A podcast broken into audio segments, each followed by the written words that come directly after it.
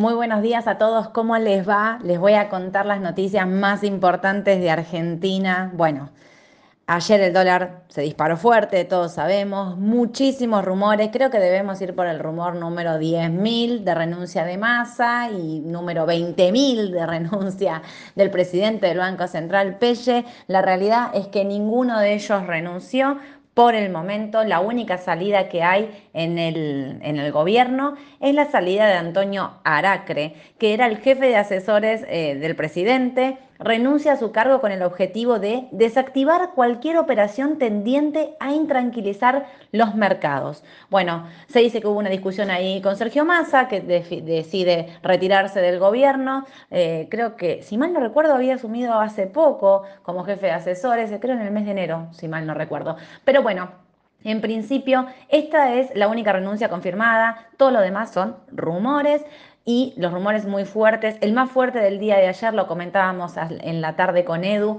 eh, es la de que el Fondo Monetario Internacional eh, le estaba pidiendo al gobierno que para liberar más eh, pagos tenía que hacer una devaluación en el corto plazo del 10-15%. Esto lo salen a desmentir fuertemente el gobierno, dicen que esto no es así, que esto no es real, que el gobierno está negociando de otra manera con Estados Unidos.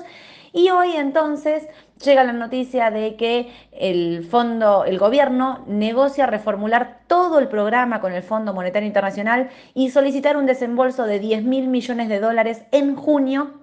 Esto es, recuerdan que Alberto Fernández estuvo reunido con el presidente de Estados Unidos y él dijo que iba a apoyar a la Argentina, sobre todo después de la sequía y todo lo que estaba pasando en la Argentina que hacía que las reservas estén totalmente detonadas. Bueno, Acá es la noticia que aparentemente eh, fuerte del día es esto, ¿no? De que el gobierno solicita un desembolso de 10 mil millones de dólares para junio. Esto es cambiar el acuerdo de facilidades extendidas y que el staff del Fondo Monetario Internacional recalibre todas las metas y le permita a la Argentina acceder al total de los desembolsos que aún quedan pendientes para el 2023, o sea, adelantar todo el 2023 a junio. Hay que ver si esto avanza, si no avanza, pero me parece que esto habla de la situación delicada que tiene la Argentina en este momento con respecto a dólares y bueno, obviamente esto es una corrida que está también generada por muchísimos rumores y genera más rumores, más incertidumbre, más suba del dólar. Nada, es una cadena espiralada que no termina. Esto se desencadena también con el dato de inflación del mes de marzo y teniendo en cuenta que las dos, las dos primeras semanas del mes de abril eh, están reflejando una, una, inflación altísima que si esto sigue extendiéndose en los próximos meses vamos a tener una inflación mensual ya de dos dígitos.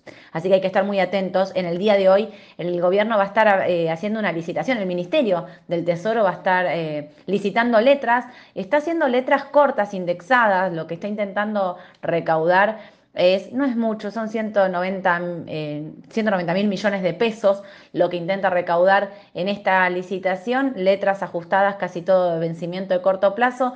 Casi el 70% de este vencimiento está en manos de privados, así que vamos a ver cómo le va hoy, que es un día difícil, ¿no? Digo, después de la suba del dólar de ayer, vamos a ver qué ocurre hoy.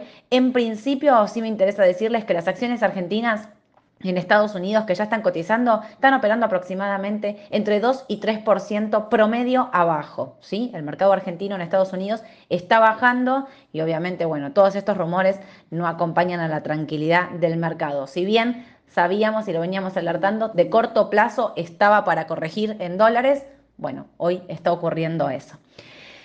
En, Estados Unidos el mercado también está bajando. ¿eh? Eh, quiero decirles esto, bajan los índices aproximadamente un 0,4, un 0,5 en la apertura, ya abrieron.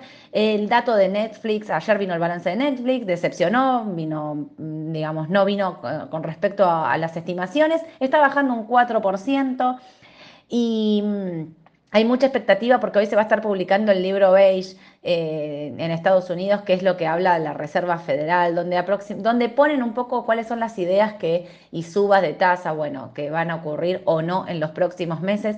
La realidad es que las acciones caen porque están subiendo los rendimientos del tesoro, ¿no? O sea, suben los bonos y esto los rendimientos, ¿no? Bajan los precios, suben los rendimientos y esto es por, hay una expectativa de que la Reserva Federal pueda mantener las tasas de interés más altas durante más tiempo. Así que esto hace que el mercado no, no termine de, desarrollarse un, ciclo alcista, y más bien está cauteloso, está ahí viendo cuáles son los próximos pasos de la Reserva Federal y sí me queda decirles que vino la inflación del Reino Unido, que se situó en un 10,1% y es el índice de inflación más elevado de Europa Occidental.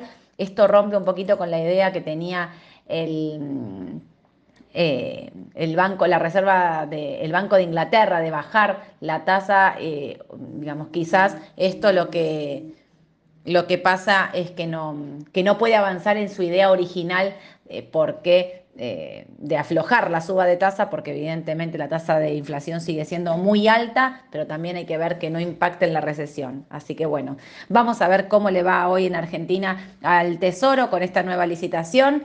Eh, atentos porque los rumores y el mercado hoy van a estar bastante acelerados y alterados y mm, hay que estar eh, tranquilos para ver los pasos a seguir, sobre todo cómo avanza esto del Fondo Monetario Internacional en Argentina. Nos vemos mañana a la mañana 9.45 en la mañana del mercado para contarles todas las noticias más importantes del mercado local e internacional. Les mando un saludo, chau chau.